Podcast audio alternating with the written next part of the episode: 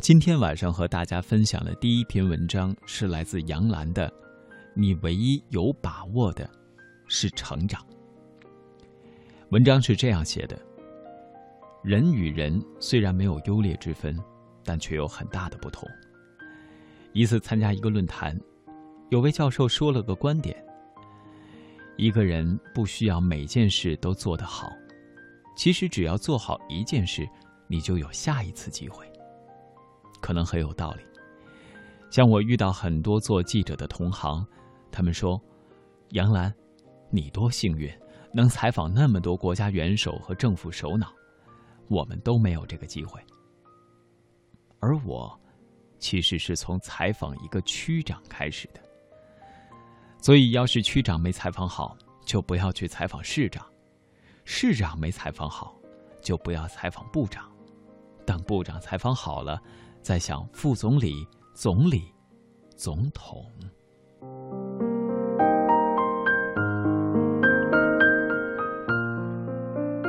对于医学，我是不懂的，但我也了解到，也有这种比较优势存在。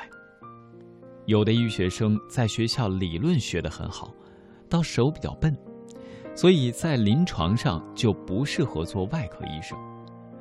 有的理论学的不是很精专的，但手很灵巧，就可以成为外科的一把刀。这就是每个人有不同的比较优势。一般来讲，一个人刚刚大学毕业走上工作岗位的时候，容易产生这种思想：我一定要做一项很有意义的工作，或者我很有兴趣的工作。其实呢，根本不用着急，可以先选一些看上去大材小用或者完全事务性的工作。但如果你能在这件工作上做得比别人好一点点，不需要很多，你就有下一次机会去做更大的事儿。但如果你什么都不做，停在那儿抱怨，我在其他方面还比他们强呢，那根本没有用。这个世界没有人想听这样的话。大家只注重你做事的结果，所以你只要在某一方面比别人好一点点，就有成长的机会。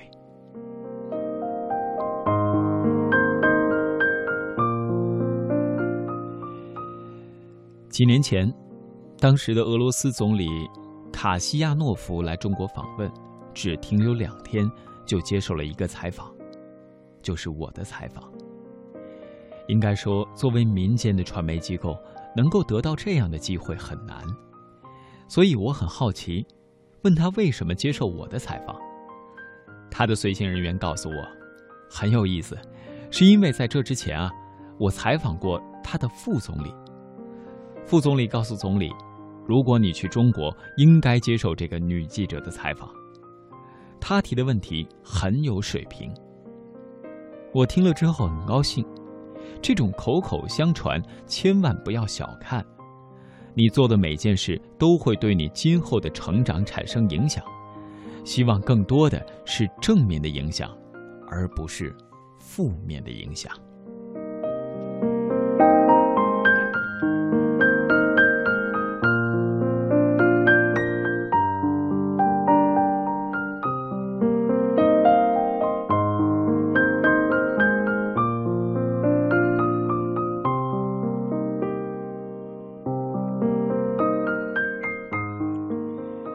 人问杨澜当初为什么会离开正大综艺，这是不断有人问他的问题。他是这样说的：“我不知道是否说清楚了，激流勇退也好，有学习的精神也好，这都不是问题的实质。实质是，我觉得我不擅长做综艺节目，我既不会唱歌，也不会跳舞，更不会演小品。”只有一次和赵忠祥合作魔术，叫什么大变活人，还没有走出去呢，就让别人认出来了，魔术的效果一点儿没有。所以啊，我想，我真是没有什么艺术天才，我还是老老实实的做自己能做的事儿比较好。我什么事情做得好呢？也许从小受家庭影响，我还比较喜欢读书，还有学习的能力。所以日后开始做访谈节目。每次我都是坚持尽可能的阅读相关材料，看所有的东西。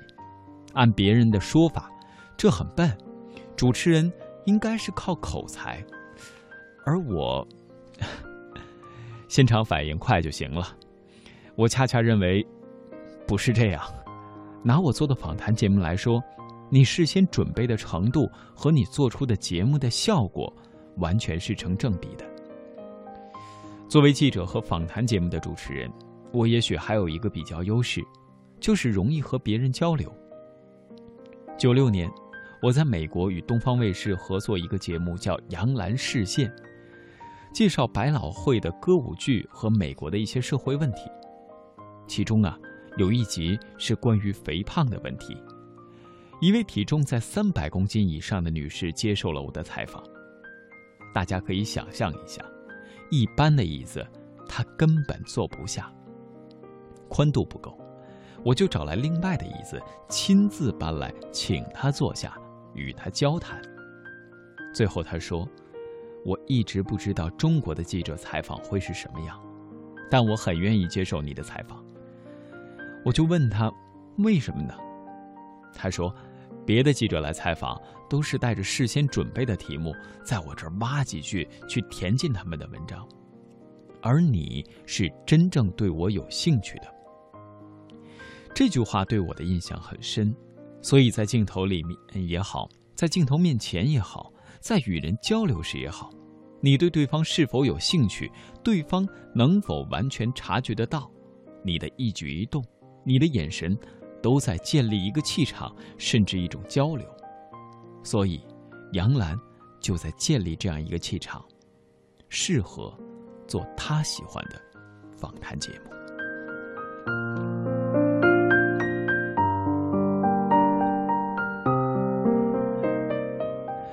其实聊到这儿，我们大家有没有从中悟出一些跟自己相关的问题呢？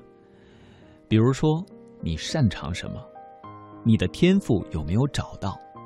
你在生活当中有没有想过给自己营造一个什么样的样子？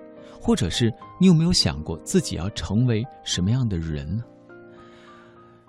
偶尔有朋友会说，在歌中找到了另一半的自己；偶尔也会听到有朋友说，在深夜的时候听到不同的声音，会感觉跟心灵的交流又是另外一一种样子。其实每到深夜，当我们真的睡不着、睡不下，心里有那么多的事情，尝试面对它，微笑一下，甚至 面对它的时候大哭一场，你会找到属于你的解决的方式。杨澜曾经说过呀：“给你的人生做加减法。”其实很多人都说过，但是具体怎么做呢？一起来听听。后来，杨澜去上海的中欧商学院进修 CEO 课程。一个老师讲到，一个商人和一个士兵的区别是：士兵是接到一个命令，哪怕打到最后一发子弹，牺牲了也要坚守阵地；而商人，在好像是一个大厅，随时要注意哪个门能打开，就从哪儿出去。一直在寻找流动的机会，并且不断前进，以便获得最大的商业利益。听完之后呢，我就心中有数了。我自己不是做商人的料，虽然可以很勤奋的去做，但从骨子里这不是我的比较优势。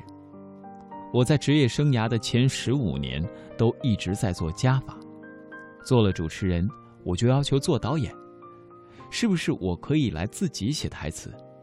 写了台词，就问导演可不可以我自己做一次编辑。做完编辑，就问主任能不能让我做一次制片人。做了制片人，就想能不能同时负责几档栏目。负责了几档栏目以后，就想能不能办个频道。人生中一直在做加法，到了阳光卫视，我终于知道，人生中。你的比较优势，可能只有一项，或者两项。